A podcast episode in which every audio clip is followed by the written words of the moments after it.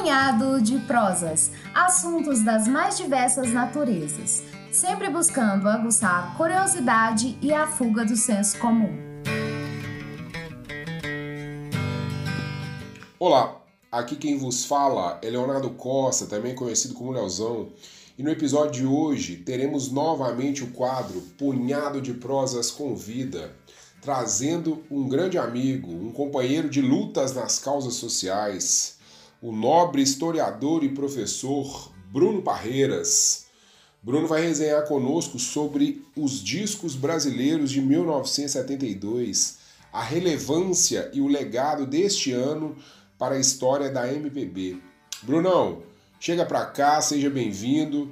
Espero que esteja tudo bem com você e com os seus por aí, viu? Tudo jóia, Léo. É um prazer estar aqui com vocês no Punhado de Prosas. Né? Antes de tudo, quero agradecer pelo convite. É, espero que esse bate-papo nosso seja muito produtivo, muito bacana e vamos bater essa bola aqui sobre os discos, né? Assim como você já fez a introdução, é, eu sou historiador e professor. É, adoro entender o que está aí por trás dos discos, da história de cada álbum, né? Por trás da música mesmo, acho que a música é uma parte importante da nossa vida. Acho importante a gente entender ali é, é, o que vem junto, né? De cada trabalho do artista. E aí a gente vai trocar essa ideia passando pelo ano de 72, né?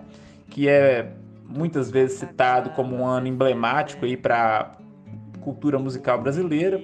E, e aí a gente vai discorrer por quê, né? É, é, um ano que tem vários discos marcantes mesmo da, da MPB, os chamados discos clássicos, né? É, que são bem colocados em listas. E também eu quero falar de outros discos que às vezes ficam ficaram esquecidos, mas que também são importantes para a história da música. Eu acho que é, é importante a gente trocar essa ideia de uma maneira mais abrangente mas assim, vamos começar então falando por que então desse ano ser considerado um ano de clássicos, o que que tem de tão especial em 1972? Invadiu minha casa, me acordou na cama, tomou meu coração e sentou na minha mão. Abelha, abelhinha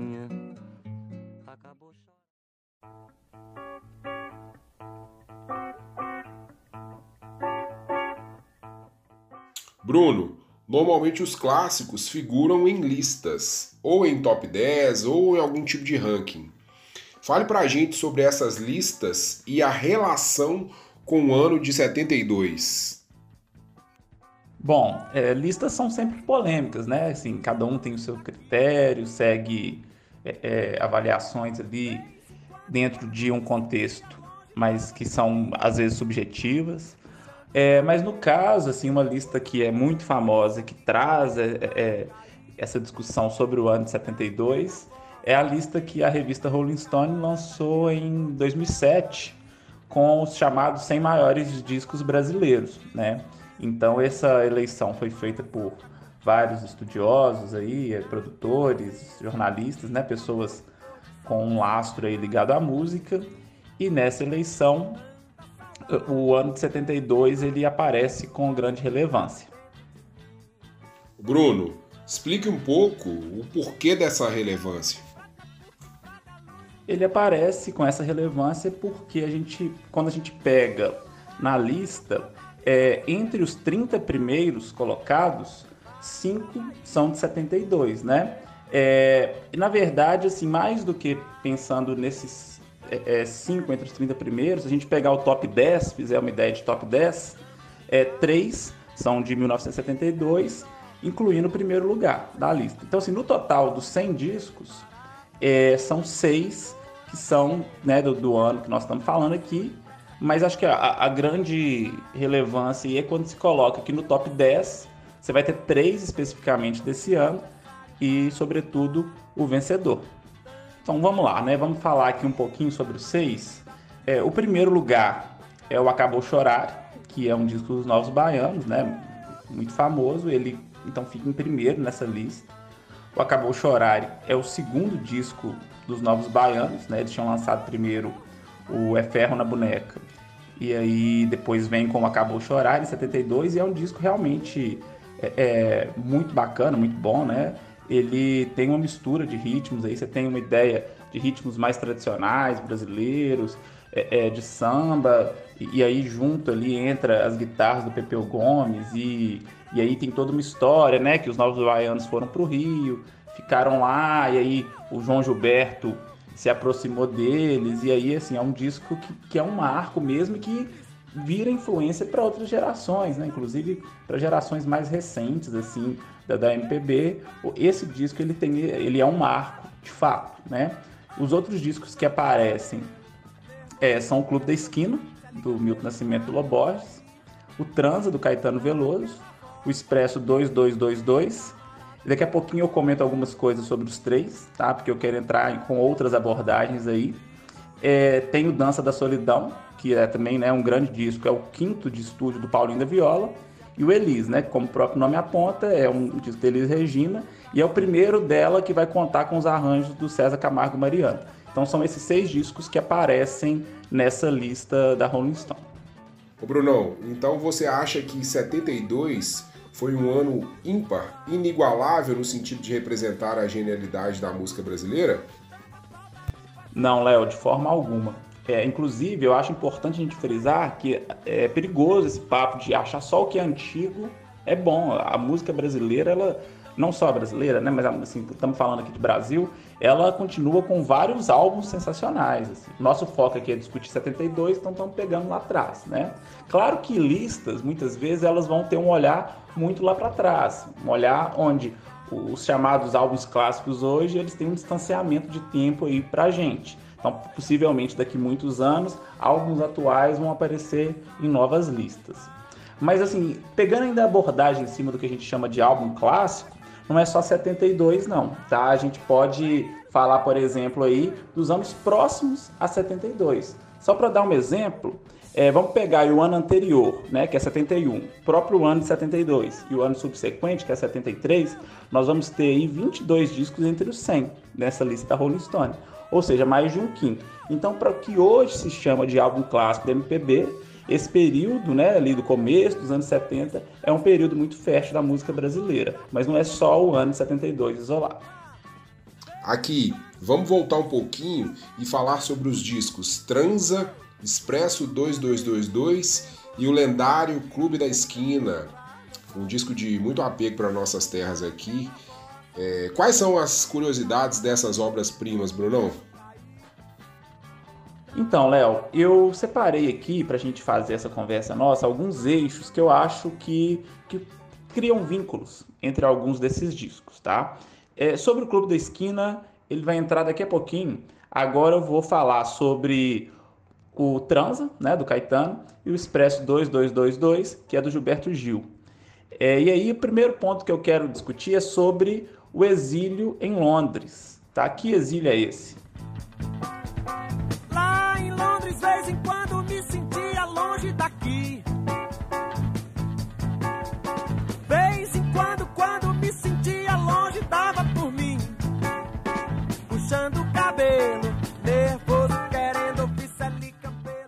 Já sabem, o período entre 1964 e 1985 foi um período de ditadura militar aqui no Brasil. E aí, nesse contexto da ditadura, muitas pessoas né, que, que ou artistas, intelectuais, militantes, partidários, sindicais, enfim, muitas pessoas que eram contrárias ao governo militar tiveram que sair do país, né, de formas diferentes, contextos diferentes. E dentre essas inúmeras pessoas, é, Gilberto Gil e Caetano Veloso estão entre elas, tá?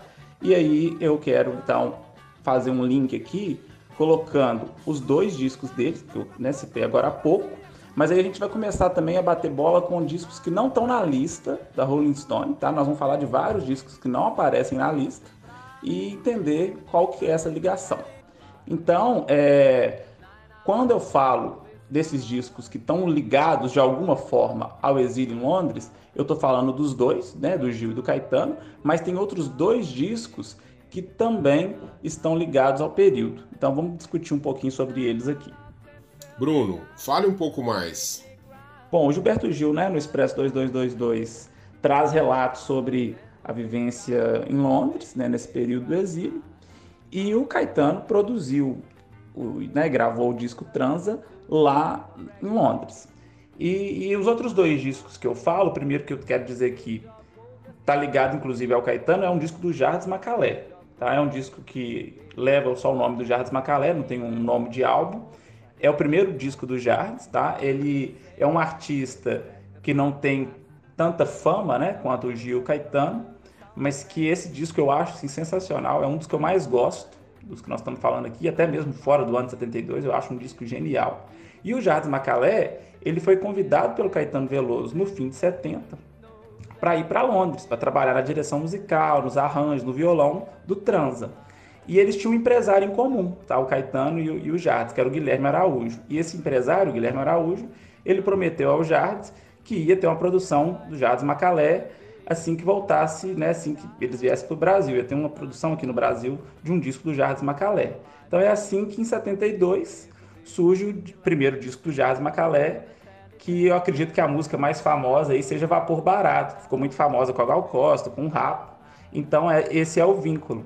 É, inclusive no, no Transa aparece é, é uma hora que o Caetano grita Bora Macau, que é o Macalé que tocava ali com ele, tá certo? Então esse disco é, embora o Jardim Macalé não estivesse no exílio, mas ele vai para lá e grava quando volta ao Brasil, mas está completamente ligado ao contexto do exílio do Caetano lá em Londres.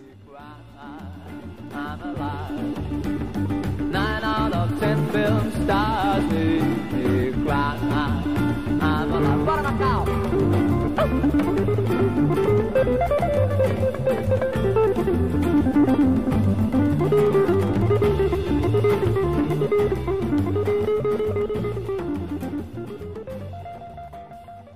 Outro disco de 72 que está ligado ao contexto do, do exílio, né, da, em Londres, é o Para Iluminar a Cidade, que é do Jorge Maltner. É o primeiro disco do Jorge. E o Jorge Maltner, ele foi preso no começo da ditadura militar, mas depois ele foi liberado, fez alguns outros trabalhos é, e chegou a morar nos Estados Unidos e depois vai para Londres em 70. E lá ele aproximou do Caetano e do Gil e voltando aqui ao Brasil, ele lança esse disco de estreia, né, o Para Iluminar a Cidade, que também é de 72. Então, assim, eu criei aqui essa ideia da gente perceber que tem quatro discos que de alguma forma estão ligados ao contexto do exílio em Londres no período da ditadura militar e são discos lançados no ano de 72. Bruno, você falou sobre os lançamentos musicais no período do exílio e um nome que é sempre lembrado é o do Chico Buarque. Por que você não o citou? Realmente, boa pergunta, Léo. É, o Chico, assim, é um artista que sempre é muito lembrado pelos trabalhos no período da ditadura militar, por ter também saído do Brasil.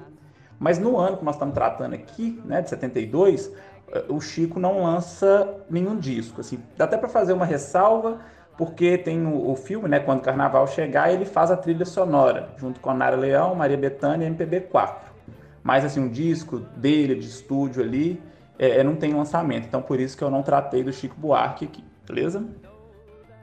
Amigo Bruno Parreiras, cara, tô aguardando sua percepção, sua fala sobre o Clube da Esquina. E aí? Bom, o Clube da Esquina, né, é mais do que o disco, é um movimento e é, claro, assim, um dos maiores ícones aí da cultura mineira. Então, a gente vai falar um pouquinho aqui agora sobre a influência mineira nesse período aí, né, nesse ano de 72.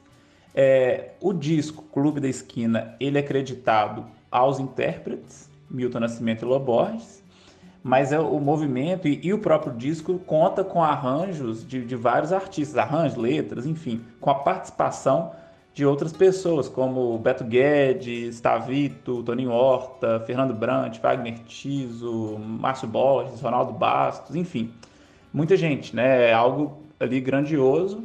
É, mas como eu disse, o encarte ele é acreditado ao Milton Nascimento e ao Loborges.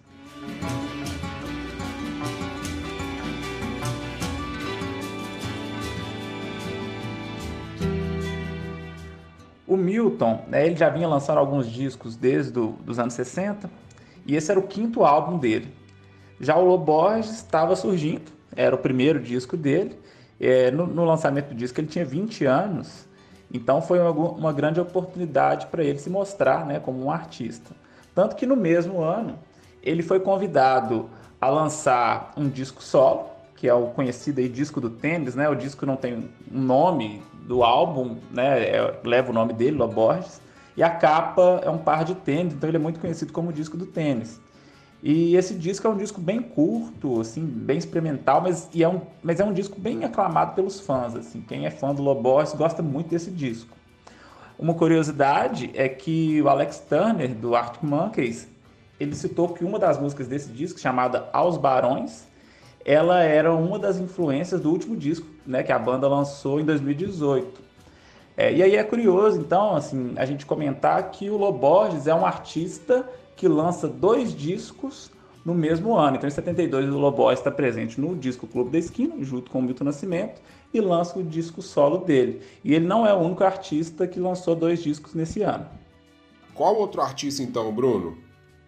Bom, essa história a gente precisa contar com mais calma, né? Tem alguns detalhes interessantes nela aí. A banda em questão são os Mutantes. Oficialmente eles lançaram em maio de 72, né, o disco Mutantes e os Cometas no País dos Bauretes. Esse disco ele traz aí algumas músicas conhecidas, acredito que a mais famosa seja Balada do Louco, e tem também uma chamada A Hora e a Vez do Cabelo Nascer. Inicialmente o nome dela seria Cabeludo Patriota, mas essa música teve problemas com a censura lá no período do governo militar e aí, inclusive, né, assim, nos arquivos da censura foi colocado como uma música que fazia uma sátira ao símbolo nacional e tal, mas enfim, esse é o disco oficial lançado pelos Mutantes. No mesmo ano, eles lançaram outro disco, mas que oficialmente ele saiu como um álbum solo da Rita Lee. O disco em questão é o Hoje é o primeiro dia do resto da sua vida. Assim, o trabalho inteiro de produção e gravação foi da banda mas é, tiveram alguns motivos que levaram esse lançamento a sair com o nome da Rita. Inclusive, no sábado passado, né, o Mauro Ferreira, que é um jornalista, crítico musical com bastante conhecimento, ele citou essa história num texto que ele postou no, no G1. É, ele comenta que, de acordo com o contrato, a Rita Lee deveria lançar um disco solo pela gravadora deles, que era a Polydor. E aí o grupo topou então não colocar o nome da banda e o disco saiu como um trabalho solo da Rita, embora fosse um trabalho da banda. É, é inclusive até bom lembrar que esse é o último ano da Rita Lee junto com a banda. Então esses dois discos de 72, eles são os últimos trabalhos dela com Arnaldo e com Sérgio. Então a história é essa, né? Os Mutantes lançam dois discos em 72, é, mas um acabou sendo lançado como se fosse um disco solo da Rita Lee. Hoje é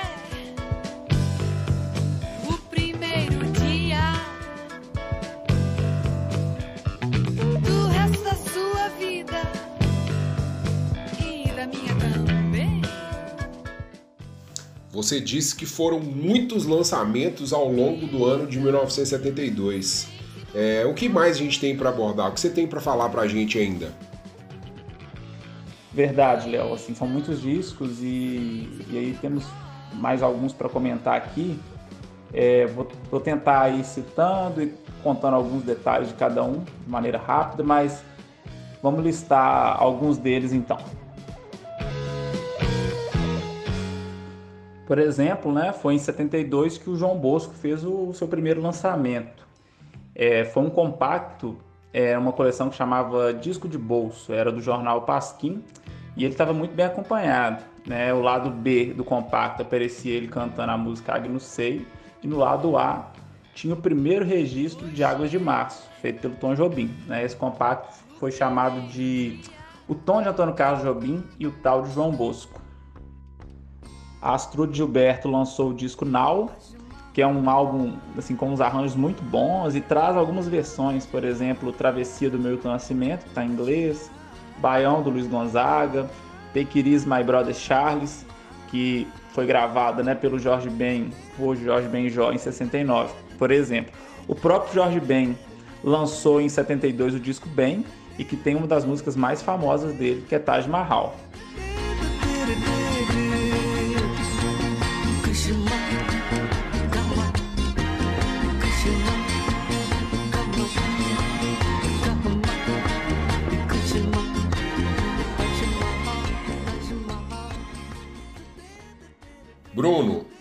Finado Tim Maia, Tom Zé, Maria Bethânia são figurinhas dessa lista aí também? É, a gente pode citar a Maria Bethânia, que lançou um disco chamado Drama, que foi produzido pelo irmão dela, Caetano Veloso. É, esse disco tem, por exemplo, uma música muito famosa, que é Volta por Cima, que é do Paulo Vanzolini, que depois também já foi regravada pela Beth Carvalho, pela Elza Soares. A gente pode falar também do Se o Caso é Chorar, que é do Tom Zé, é um dos discos aí mais marcantes da carreira dele. Tem também Passado, Presente e Futuro, Sá Rodrigues Guarabira, né, do, com estilo que a gente chama de rock rural. E tem também o disco do Arthur Verocai, que é um cara que já era um arranjador famoso e tal, mas não tinha lançado disco. Lançou esse primeiro disco dele em 72. Foi um disco que na época não fez sucesso, não vendeu bem, mas ele foi redescoberto depois dos anos 2000, principalmente fora do Brasil. É um disco que tem uma pegada de jazz, bossa nova, com bastante música experimental. E aí esse disco virou cult, né? Tem muita gente que busca o LP, que é muito raro. Até a reedição dele também não é uma reedição que é tão tranquila de comprar desse LP. E então é um caso de um disco lançado em 72, não fez sucesso e hoje é muito aclamado. E a gente também não pode esquecer é, de dois caras importantes para black music brasileira, né? O Tim Maia, ele lançou em 72 o terceiro álbum, que assim como os dois anteriores e alguns posteriores, levava apenas o nome dele. E o Tony Tornado, em 72 lançou o seu segundo e último disco. Bacana demais, show de bola. Bruno, a lista dos grandes discos de 72, na sua leitura, na sua percepção, se encerra por aí? Na verdade, não, Léo. Tem alguns discos ainda pra gente falar, mas eu quero aproveitar, então, antes de falar desses discos, eu queria citar algumas coisas, né, dar algumas opiniões aqui. É, primeira coisa é que, assim, apesar de apontar esse, alguns né, desses discos aí como discos clássicos, uma coisa que eu gosto sempre de falar é que não dá para a gente ficar categorizando música como superior ou inferior. Existe muito tipo de música, diversos estilos, formas de fazer música, situados em momentos diferentes, né? E aí essa ideia de que é, que é melhor ou pior vai estar sempre no gosto de cada um. É, a minha ideia aqui, quando você me chamou para falar no podcast, foi levantar alguns trabalhos que são relevantes na história da música nacional, mas tentando sempre fugir também é, é daquele saudosismo que acha que só o antigo tem valor, o que é feito agora não presta, que tem estilo que é melhor, estilo que não é é, é, sem fazer esse juízo de valor, né, de música boa, música ruim. Então, para a gente poder fechar aqui, eu quero comentar mais sobre seis discos é, de 72, que muitas vezes alguns deles aí não são nem citados em listas, não são considerados como clássicos, mas que eu acho sim que eles têm importância na história da música nacional. Vou separar em, do, em dois blocos, então, esses seis discos. Primeiro bloco com três, quais são? Maravilhosa, da Vanderleia, Sonhos e Memórias, do Erasmo, e o disco do Roberto Carlos, né, que leva o nome dele. Todos os três, obviamente, lançados em 1972. E por que, que eu estou colocando os três juntos? Eles são três discos vinculados a artistas ligados à Jovem Guarda, né, que foi muito forte na década anterior, lá nos anos 60. Mesmo que aí nesse período eles já tivessem tomado caminhos diferentes, eles são artistas que estavam ligados ao movimento da Jovem Guarda, que assim como outros movimentos e aspectos da cultura de massa no Brasil, são vistos como inferiores. E aí eu estou querendo colocar aqui exatamente pensando na minha fala anterior, né? Sem a gente fazer essa separação do que é melhor do que é pior, para a gente não cair nesse erro. Como vai você? Eu preciso saber da sua vida. E os outros três discos aí que eu queria citar que também foram lançados nesse ano são Sina da Cigarra, do Jackson do Pandeiro, a mais jovem dupla do Brasil, que é do Titãozinho Chororó, e Assim Sou Eu, que é do Daí José. Por que eu coloquei esses três juntos? Porque são discos que são muito vinculados ou à música regional, às vezes à música brega, mas que com certeza tocaram muito em diversos lugares para diferentes pessoas, em espaços, né, em várias casas, bares e outros locais, e também tem importância na cultura brasileira. Então, eu quis colocar esses aí por último, inclusive para a gente fazer essa reflexão né, sobre é, é, a, como é vasta a cultura musical, a cultura popular brasileira. Amigo, estou impressionado, viu? Riqueza de detalhes. Eu vou passar a te chamar a partir de então, Bruno, de enciclopédia viva da música brasileira. É, queria te agradecer pela participação, conhecimento compartilhado conosco aqui, com certeza vai aguçar muita gente e acredito que o pessoal vai sim dar uma conferida nos LPs que você abordou por aqui. E de verdade esperamos recebê-lo novamente para outras prosas, viu, meu jovem? Bom, Leozão, eu que agradeço, né? Muito feliz, muito contente por, por esse convite, como eu disse no começo da entrevista. É, espero que esse bate-papo nosso tenha sido de grande proveito para os ouvintes, espero que tenham gostado.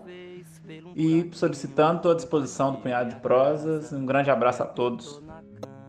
Caros ouvintes, por hoje é só. Espero que tenham curtido esse episódio. Se sim, compartilhe com os seus o nosso Punhado de Prosas. Lembrando que estamos em todos os tocadores de podcast e agora também no YouTube e Instagram. Apareçam por lá.